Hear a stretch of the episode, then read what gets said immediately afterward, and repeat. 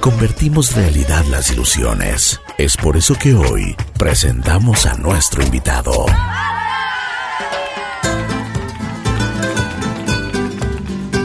Muy, pero muy buenos días, bienvenidos y bienvenidas. ¿Cómo están ustedes el día de hoy? ¿Bien? Aquí estamos en Así es la vida. Pues el día de hoy tengo el gusto de presentarles a la doctora Karen Alarcón. Vamos a hablar un poquito de nutrición, de el famoso balón gástrico. Vamos a hablar, bueno, de algunas cosas que realmente nos hacen bien a nuestra salud, a la salud de todos y cada uno de nosotros. La doctora Karen Alarcón está aquí junto a nosotros. Karen, buenos días, ¿cómo estás? Hola, buenos días. Muchísimas gracias por la invitación. Feliz de acompañarles hoy. Chévere, gracias Karen. Empecemos, empecemos por el principio, como se dice. Vamos. A ver, cuéntanos, eh, ¿dónde naces? Hace qué tiempo naces, cómo era tu entorno familiar, qué es lo que te inculcaron tus padres en valores y principios. Bueno, yo soy ibarreña, tengo 34 años de edad y me crié en una familia súper unida, con muchos primos, soy la hermana mayor, pero realmente tengo bonitos recuerdos de pasar jugando siempre en la casa de mi abuelita porque vive en el centro de, de Ibarra y pues es una familia bastante unida y bonitos recuerdos siempre de, de cocinar juntos, de jugar, y hasta teníamos un club. Entonces, lo más bonito de mi vida ha sido mi infancia, en verdad. Qué lindo, qué lindo. Me alegro muchísimo y eso es importante, ¿no? Dicen que la infancia es la base, la base de nuestras, de nuestras vidas. Y eso es importante. A ver, Karen, cuéntame en la escuela cómo eras, ¿te gustaba estudiar, no te gustaba, eras introvertida, extrovertida, qué deporte practicabas? Bueno, de deporte sí no tengo mucho que decir. Mi familia es de deportistas, pero yo nada, nada, nada de deporte, pero siempre sí fui muy buena estudiante, estuve en los cuadros de honor, fui primera escolta del pabellón nacional en el colegio, o sea, bastante bien en la parte académica, pero a pesar de que intentaron inculcarme el deporte, no lo lograron. Ahora lo hago por salud, porque me toca en realidad, pero así como gustarme, la verdad es que no. Bueno, y ahora sí, cuéntame un poquito. ¿Cuándo nace y por qué te enamoras de la medicina? ¿Qué es lo que hace enamorarte de esto? Cuando yo estaba en el, en el colegio, empezamos a hacer prácticas de disección y ese tipo de cosas, que es como ciencias generales y dije, esto es lo mío. Sentía mucha pasión, em, empecé, o sea, creí que iba a ser cirujana porque realmente me apasionaba, me gustaba mucho, leía más sobre eso. Y ya les dije a mis papás y me dijeron, claro, sí, te vamos a apoyar, dale. Y luego, cuando ya vine a, a Quito, porque claro, empecé a estudiar medicina a los 17, vine a vivir sola, eh, pues ahí estuvo bastante duro, dije, tal vez, no sé si me equivoqué de carrera, porque muy complejo eso de vivir sola, venir de provincia, estudiar tanto, muy difícil, muy retador, pero algo me decía, no, sigue, me gustaba lo que hacía a pesar de las dificultades. Y pues luego tuve la suerte de enamorarme de mi especialidad, porque no es fácil. Todos los médicos que me pueden estar escuchando saben que cuando uno busca la especialidad no es fácil muchas veces estudiar lo que a uno le gusta, sino que en realidad es estudia cosas que, le, que pudo hacer o que le tocaron en su, en su momento, pero em, yo tuve la suerte de que la gastroenterología sí que me apasiona muchísimo y, ahí todo bien. Qué bueno. Tú decías hace un momento que es duro, muy duro, de que tú hayas eh, ido como una, una persona de provincia, haber llegado hasta, hasta la capital. Cuéntame un poquito cómo fue esa transición, porque realmente eh, el momento que tú me imagino, hablaste con tus padres, eh, pues eh, hubo inquietud, hubo preocupación, dónde vas a vivir, cómo vas a vivir, qué vas a hacer. O sea, eh, es, importante eso, ¿no? Sí, em, fue como les decía, retador porque eh, primero no es que sabía cocinar, entonces llegar en la noche, porque cuando estudias medicina tienes horarios entre 7 de la mañana y 7 de la noche los primeros años, entonces llegar y no tener necesariamente la comida, mis papás me mandaban cosas para que yo tenga listo para cocinar, pero el cansancio, los deberes, lo, lo que tenía que estudiar, hacía que normalmente pida comida rápida o atunes y era complejo, esa parte me costó bastante, pero gracias a Dios tuve muchas eh, amigas lindas que los padres prácticamente me adoptaron. Recuerdo en la casa de mi mejor amiga Celeste pasaba el papá, para el papá fui una hija más, entonces pasaba mucho ahí, me ayudaron muchísimo. O cuando yo estaba en mi casa, qué sé yo, pasaban dejándome comida y eran, fue, tuve la suerte de encontrarme personas muy buenas acá que me ayudaron un montón. Bueno, Karen, a ver, comienzas a estudiar medicina. ¿Qué tal te fue? Fueron muchos años de estudio, muchos años de leer, muchos años de que realmente eh, me imagino que tuviste muy buenas experiencias y también de las otras. Y después la especialización. Sí, bueno, en medicina eh, súper pesado, difícil, complejo, pero eh, como te decía, me, me, gustaba, había algo que me motivaba ahí. Y luego eh, la especialidad es más complicado aún porque tú llegas a un grupo de aproximadamente mil, dos mil médicos que tratan de buscar cinco, diez plazas para entrar a una especialidad. Entonces ya eres médico general, ya, ya te has preparado, tienes que prepararte mucho más para lograr ingresar a estas especialidades. Entonces otro reto más y luego lograrlo, ingresas y otro reto más porque es guardias estudio, trabajo, eh, muchas veces no es remunerado y tienes que ahí darle con todo. En mi caso, yo en ese momento de mi especialidad ya tenía a mi bebé, a mi hija, yo tengo una hija de nueve años, entonces el doble de retador y, complejo, complejo, pero, pero, pero bien, siempre con, con energía, con ganas y siempre sabiendo que mi objetivo principal era ayudar hacer algo diferente, tener un diferenciador con, sobre la medicina convencional y creo que lo he logrado. Bueno, ahora sí entremos en materia. Tú estás, eh, tu fuerte, digamos, es la nutrición, es la salud, porque dices que se dice muchas veces que la obesidad, el sobrepeso, pues te causa muchísimos problemas. A ver, comencemos por eso. A ver, la obesidad es una pandemia es algo que, que, nos que cada vez es más frecuente. En Latinoamérica tenemos cada vez más altos índices de obesidad y sí, la obesidad está relacionada con todas las enfermedades. Es por eso que además de gastroenterología, luego hice un máster en nutrición para poder mejorar esa parte de forma integral, porque mis pacientes me decían, ok, doc, tengo la gastritis, me da el tratamiento, pero ¿y qué como?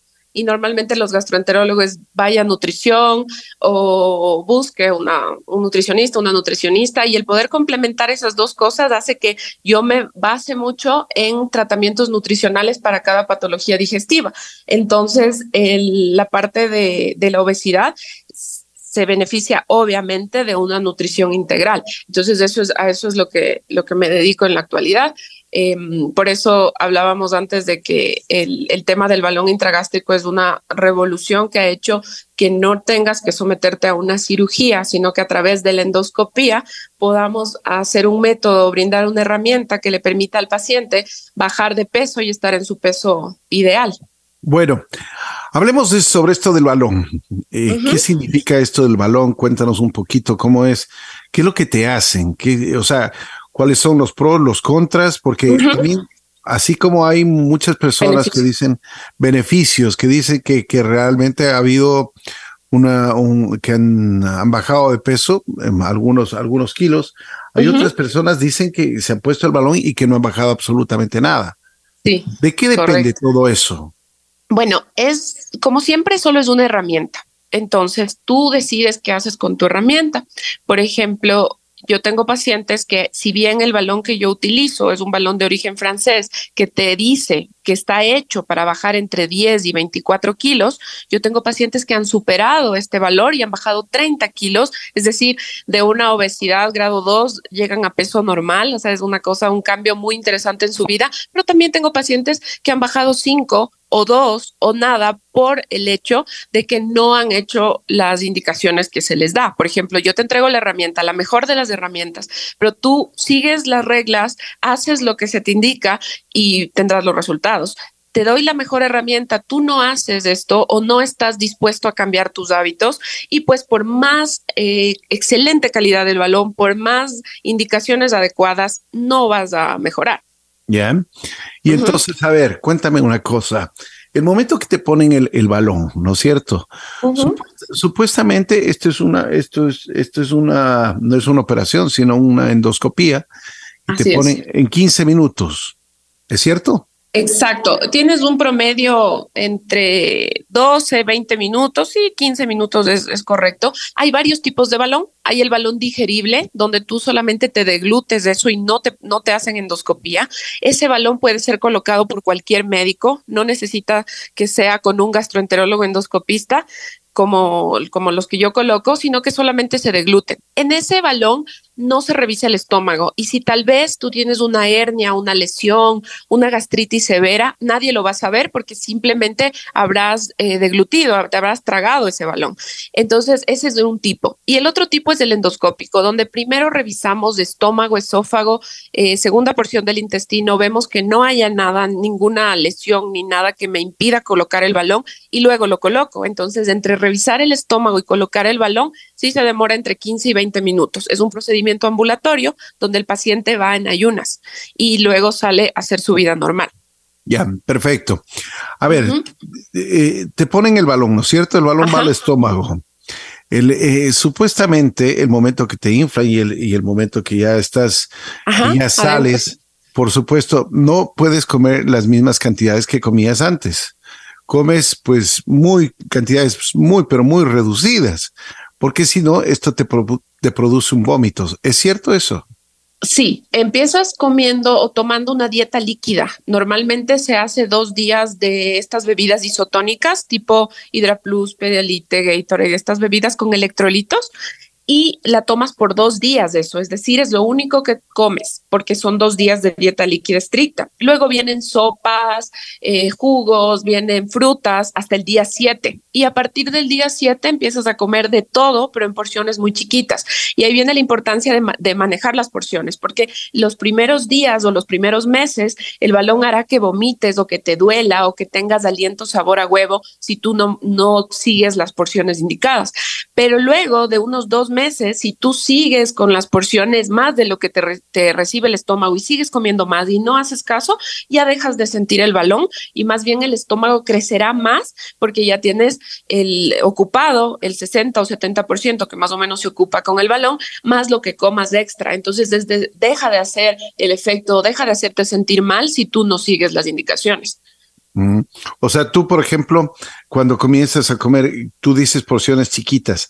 ¿A qué te refieres de chiquitas? Por, ejemplo? todo es, eh, yo en un paciente sin balón nunca hablo de, de, gramos o de cosas así porque uno tiene que conocerse, etcétera. Pero en el caso del balón, en el primer mes, sí se indica, por ejemplo, 200 ml de un jugo diluido, que eso es más o menos un, vasito pequeño. Se indica 150 ml de caldo, que es un caldo en un plato pequeñito, como los de postre. Entonces, así todo con medidas. Así se hace los primeros días y realmente el primer mes. Es por eso que el primer mes se baja mucho de peso y es el cambio más grande que ves con el balón, porque es una dieta básicamente los primeros 15 días líquida amplia y luego una dieta blanda en poca cantidad. ¿Y cuánto más o menos bajas el primer mes? Depende del peso inicial. He tenido el peso que más han bajado en un mes son 13 kilos y lo que menos unos 4 kilos porque es el cómo empezaste. Si tú empezaste con 110 kilos, probablemente vayas a bajar 10. Si tú empezaste con 70 kilos, quizás vayas a bajar 3 o 4. Entonces, todo dependerá del peso inicial también. Perfecto. Dime una cosa, las personas que no han bajado, ¿cuál ha sido la experiencia de ellos? Sí, más o menos hablamos del 20% de los pacientes, eso es eso es bastante bueno porque quiere decir que el 80 pues tiene buenos resultados. En este 20% ha habido problemas como de la familia por ejemplo, el, estamos en la dieta líquida y la familia le dice, no, te vas a desmayar, eso no es correcto, tómate un suplemento de proteína, tómate esto, cómete esto porque te va a pasar algo. Y obviamente esto es probado, esto es ciencia y las indicaciones son claras.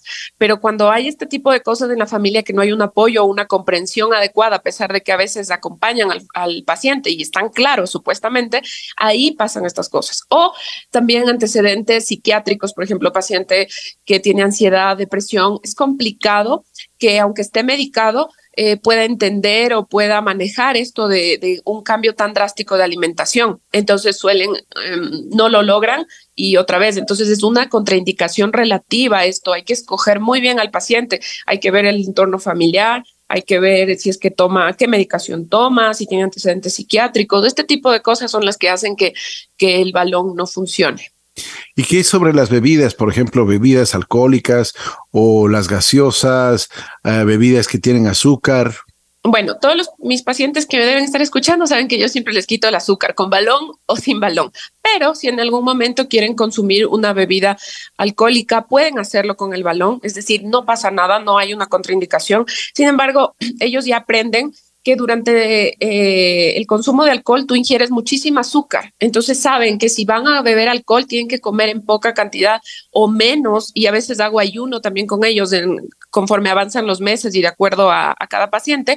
Saben que probablemente si van a tener una comida muy grande o van a consumir alcohol deberán hacer ayuno el resto del día. Pero claro, todo esto es guiado. Entonces sí se puede, pero entender que las bebidas alcohólicas o las gaseosas tienen muchísima azúcar y equivalen casi casi a una comida. Dicen que el, momento que te tomas una copa de vino, es cierto que es más o menos como que te estuvieras eh, comiendo unos cuatro baguettes. Mm, no tanto así, pero eh, depende también del vino. Por ejemplo, un vino, una copa de vino a la semana está muy bien para que acompañes a tus comidas y no necesariamente tienes que comer en nada ese día, no pasa nada. Yo me refiero a si te vas a tomar unos tres whisky o unas bebidas que todas tienen azúcar, entonces ya vas a sobrepasar. Mm, realmente el vino es antioxidante y de, de, vez en cuando está muy bien. Que si tú quieres no consumir ninguna bebida alcohólica, también está bien, es una protección para el hígado, pero esto del vino ocasional es una buena opción. Una cosa, tú has hablado de los beneficios que te trae el colocar este, este pero también coméntame, o sea, los, los, las, desventajas, exacto. ¿Tienes problemas, por ejemplo, con otros órganos, hígado, riñones, alguna, alguna, algunas, algunas cosas? Claro, durante la colocación del balón tú tienes riesgos porque eh, todos los pacientes que se han hecho endoscopía saben que cuando tú te vas a hacer una endoscopía, aunque no sea cirugía, tienes riesgo de perforación y de sangrado. El mismo riesgo lo tienes cuando colocas el balón, porque igual es una endoscopía. Entonces, eso hay que estar claros y si bien es mínimo y no se compara con una cirugía, hay que saber que ese es el riesgo. Entonces, es algo que podría pasar. Y luego de que ya colocamos el balón, Ah, puede haber que estos síntomas después de la colocación. ¿Qué síntomas son? Dolor, hinchazón, reflujo, gases, ardor, malestar general que puede durar hasta siete días, pero digamos que eso está previsto y se les da medicación. Ahora hablando de otros órganos, en tema de páncreas, de hígado, de intestino, pues ahí sí hay solo beneficios. Del hecho que tú bajes de peso va a desinflamar y va a evitar que tú desarrolles hígado graso, cirrosis, daños en el páncreas. Entonces, más bien eso todo es bueno. En el estómago, las complicaciones que se darían serían una úlcera, si es que tú tenías antes eh, gastritis o, algo o no tomas la medicina que se te envía, podrías desarrollar una úlcera que sí he visto en pacientes, pero lo más importante es una buena revisión endoscópica antes de colocar para ver si el paciente es candidato o no, porque si tú ves una gastritis severa o algo, unas úlceras, pues es indicado de que le digas al paciente no te voy a colocar el balón porque tienes más riesgo de que esto se agrave. Entonces, entre escoger el paciente bien, es más que seguro que vas a tener un buen resultado. Karen, el momento que van a tu consulta, eh, por ejemplo, si es que te dicen, doctora, yo, yo califico para el balón, o tú les das alternativas de, por ejemplo, una buena dieta, o sea, muchísimas cosas, no sé. Y si es que nos puedes explicar, sería muy, bueno. Sí, eh, yo siempre les evalúo a los pacientes. Hay muchos pacientes que van y dicen, quiero ponerme el balón, pero yo les digo, usted sería candidato para hacer dieta. Entonces yo les doy una guía nutricional de acuerdo a su peso, a su actividad física, de acuerdo a sus gustos. Y eh, si es que también le digo al paciente, puede ser usted no es candidato para balón, pero pienso que le podría ayudar una medicación. Nosotros tenemos medicina que es eh, dada con recetas especiales eh, por ejemplo, por poner un ejemplo, la, fentermina y el topiramato. Este tipo de medicina se usa a dosis muy bajitas y eh, bajo prescripción de receta especial y en algunos pacientes les puede ir mejor que el balón, por ejemplo, porque pueden ser candidatos a esto. Vamos a suponer que el paciente tiene una hernia ya tal grande y ya sabe que tiene o tiene unas úlceras y él ya sabía, entonces por supuesto ni siquiera toca hacerle la endoscopía porque ya sabemos que tenía estos antecedentes y prefiere optar por una medicina o por la dieta. También les suelo sugerir eh, que con... Perdón, una cosa, una cosa, Karen. Estas medicinas que tú dices, por supuesto, tienen que ser controladas por un médico. ¿Qué es lo que te hacen estas medicinas? Te hacen que te quite el apetito porque uh, un montón de veces nosotros tenemos una alteración a nivel de cerebro donde no sabemos hasta cuándo nos llenamos, es decir, dejamos de hacer caso a la leptina y la grelina, que son las hormonas que nos dicen, oye, ya estás lleno, deja de comer. Entonces ahí funciona esta medicación porque nos hace que nos llenemos con menos. Entonces hagamos de cuenta que va a ser similar a colocarnos del balón pero con medicación. Por supuesto, no tiene los resultados tan rápidos y no a veces a algunos pacientes toca estarle subiendo la dosis para llegar a esta sensación de llenura óptima, pero es una manera también de hacerlo. ¿Cómo te ha ido con, cómo te ha ido con, con este método? Muy bien con la medicación también, pero sí ha habido casos en que los pacientes, eh, como es una medicación fuerte, no han tolerado o no han podido tomarla porque toman otras medicinas. Por ejemplo, un paciente que sea hipertenso, diabético, tome otra medicación y puede ser como excesivo para él. Entonces ahí a veces nos toca bajar o dar menos tiempo. Pero en un paciente que no tiene ningún antecedente que se le puede dar la medicina porque lo que él más se queja o lo que más le molesta es que no puede parar de comer o no, no sabe hasta cuándo llenar muy buenos resultados. Qué bueno, qué bueno. Eh, los pros, los contras. Los, los contras de esta medicación eh, podría haber sensación de mm, hormigueo o sensación de mm, de que estamos como cuando nos va a dar calambres, de ese tipo de cosas cuando hacemos mucho deporte. Entonces se recomienda que cuando van a tomar esta medicación siempre estén hidratados y todo el tiempo con seguimiento del médico. Y luego la buena noticia es que como esta medicación no es de receta cualquiera, sino es de receta especial, eh, siempre tienen que estar monitoreados, o sea, no van a poder ir a conseguir en ningún lado por su cuenta. Entonces es bueno que el médico decide cuánto tiempo toma, cómo toma y está en nuestras manos. Más o menos, ¿qué, qué, qué tiempo te toma este tratamiento? Eh, con las pastillas podría tomar hasta un año. Ya, ok. Listo. ¿Qué otras opciones tienes? Em, realmente, como yo les digo siempre, al final van a terminar haciendo dieta y ejercicio, porque ya sea con balón, ya sea con, con una cirugía bariátrica, ya sea con pastillas, al final esa es la esencia porque si tú no cambias el estilo de vida, tengo muchos pacientes que van a mi consulta y me dicen, me operé, me hice la manga, me hice el bypass y después vuelven a subir. ¿Por qué? Porque ese poquito de comida que les que, ellos podían ingerir lo hacían con, con grasa, con azúcares y entonces eh, van a volver a su peso, aunque nunca vuelvan a comer la cantidad que comían antes, van a volver a su peso porque no cambiaron el estilo de vida. Por eso es que un deportólogo y un psicólogo debe ser parte del equipo multidisciplinario para bajar de peso. Yo siempre les envío, ya tengo algunos de mi confianza y les suelo enviar al paciente para que complemente su tratamiento con estas especialidades. Siempre dices eh, la alimentación y el ejercicio. Ajá. O sea, a ver, comencemos por algo. Siempre tenemos que tener porciones pequeñas, ¿no es cierto? Muy pequeñas. ¿Qué tan pequeñas? Por ejemplo, si me como, a ver, eh, y lo vamos a graficar, si, si, si nos vamos a comer un pollo, ¿Nos comemos solo una pata o una, o, una ala? Nada más.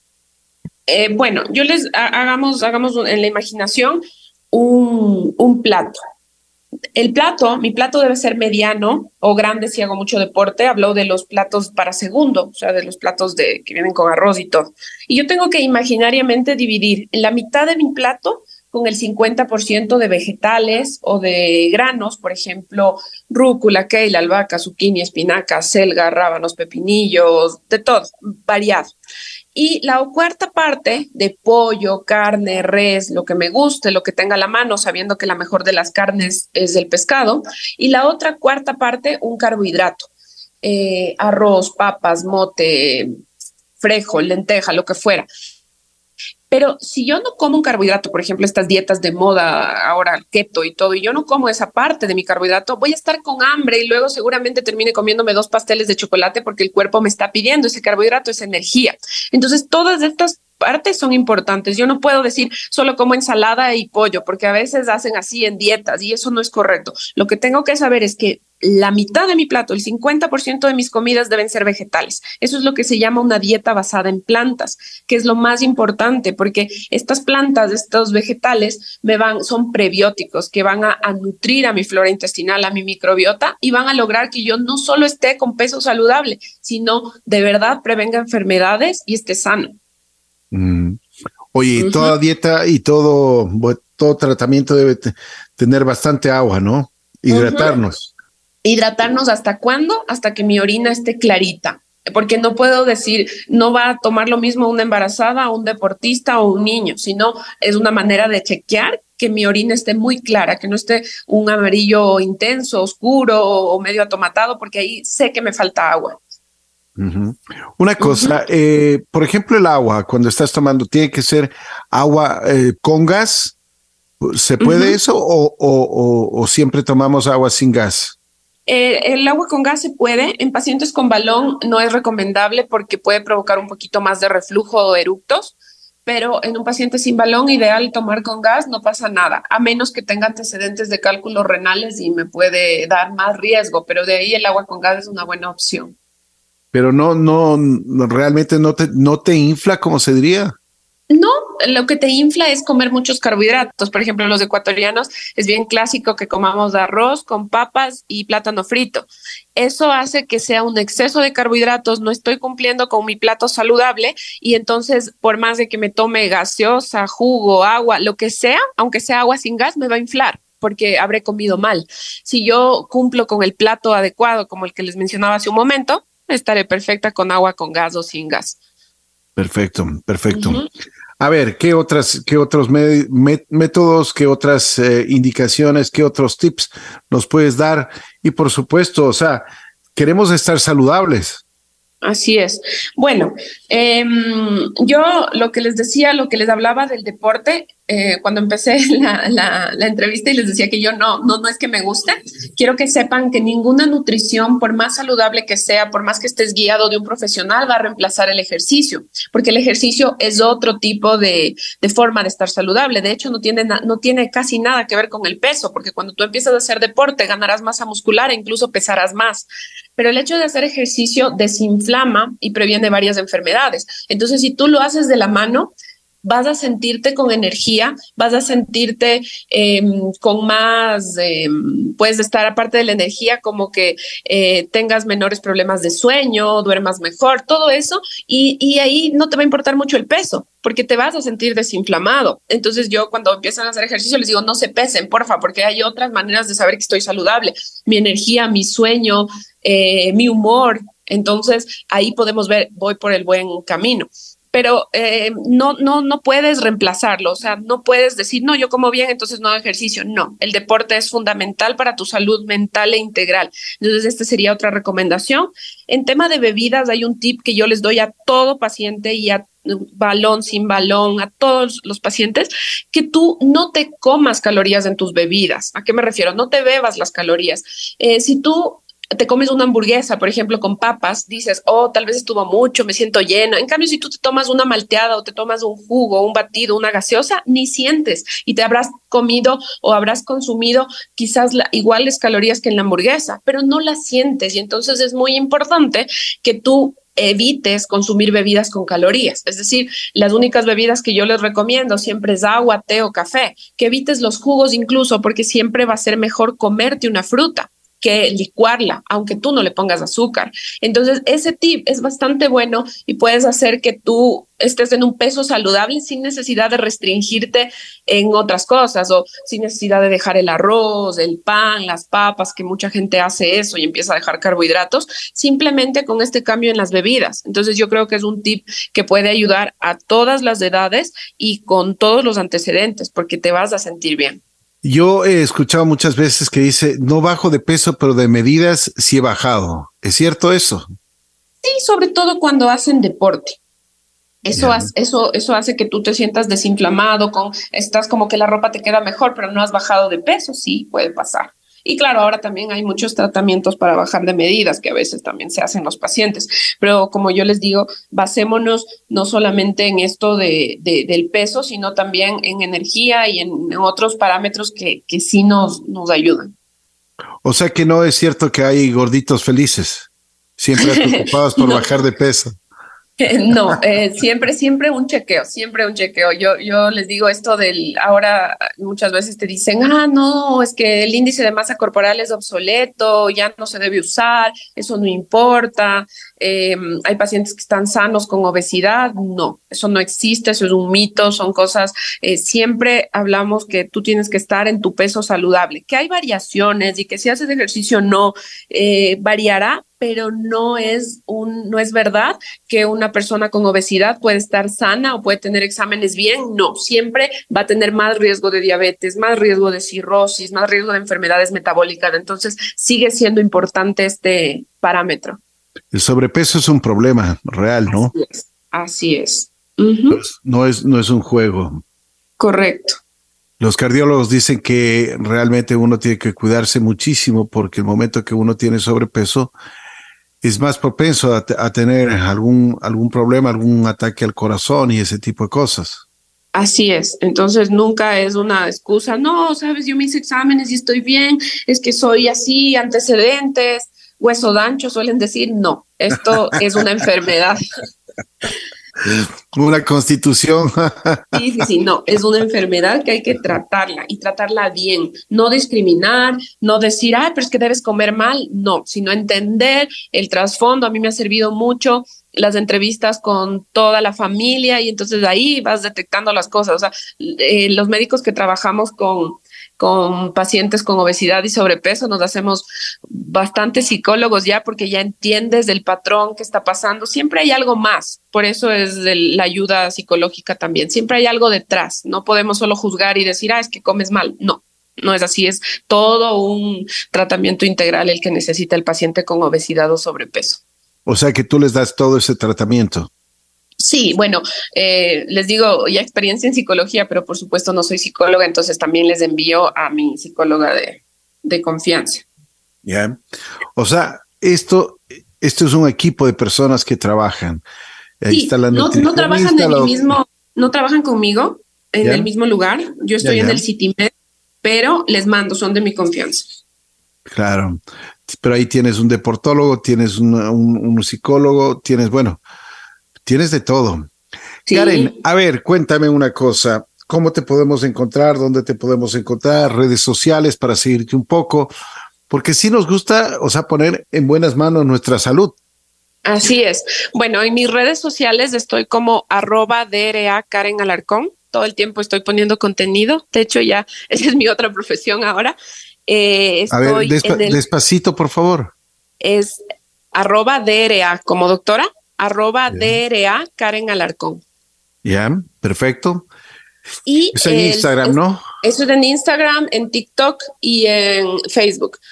Y en, estoy frente al Hospital Metropolitano en el edificio CityMed, en el piso 6, consultorio 642. Perfecto, perfecto. Y eh, mi número de teléfono es el 0991 91 51 44. Karen, si deseas agregar algo más. Tal vez una recomendación general que por favor no se automediquen, no consuman hierbas. Normalmente la, la, gente cree que la herbolaria, por ser natural, no les va a hacer daño y es una de las causas por las que todos los días los gastroenterólogos vemos cirrosis o enfermedades del hígado. Así que por no ejemplo? se automediquen. Eh, las hierbas, por ponerte un ejemplo, moringa, hay muchas cosas que, que, te dicen que es para todo, que los utilices, que es natural, bebidas, brebajes, cuidado. Todo eso es parte de problemas de hígado, así que no automedicarse y siempre buscar la asistencia de un especialista. Perfecto. Y en las comidas igual, ¿no? Así es. Yo creo que en las comidas y bebidas siempre dicen que uno es de lo que ah, cuando abre la boca. ¿Es cierto eso? Sí, así es. Todas las enfermedades empiezan ahí. Ahora el intestino se estudia tanto y sabes que tú lo que comes es lo que te va a dar tus riesgos de enfermedades y toda cómo, cómo vas a vivir, cuál va a ser tu calidad de vida. Oye, Karen, pero ¿no crees que estamos exagerando mucho? Porque ahora, cuidado, vayas a tomar, por ejemplo, una leche entera, cuidado, vayas, o sea, ahora la leche de almendra ah, y así por el estilo. O sea, cosas que no, no veníamos haciendo como costumbre desde hace mucho tiempo, ¿no?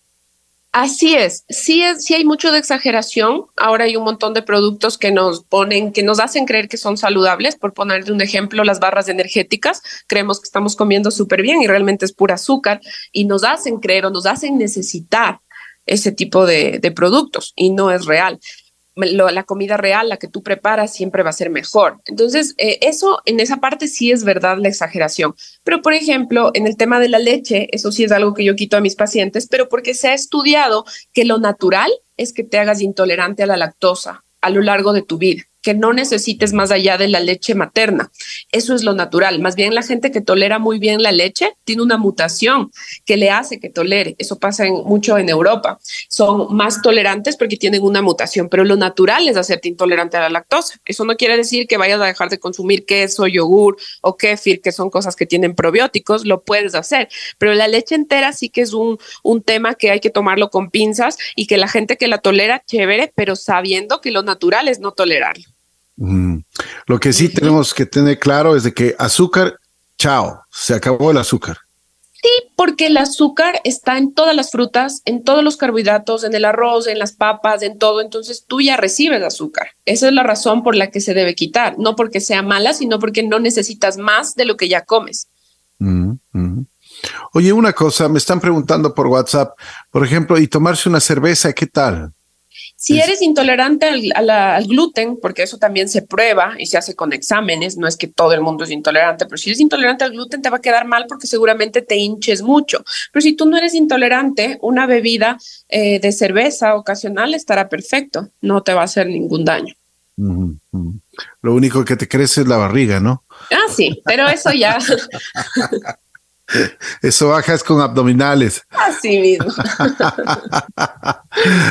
A ver, Karen, oye, la salud, la salud es importantísimo. No solo bajar de peso, no, no solo verse bien, porque cuando te pones una camisa o te pones un pantalón y no te entra, pues realmente ahí sí viene la preocupación y dices, a ver, ya estéticamente quieres verte bien, pero también quieres sentirte bien así es. Entonces, eh, si lo hacen en un principio por estética, bueno, pero que sepan que la parte más importante es el resultado en, en salud.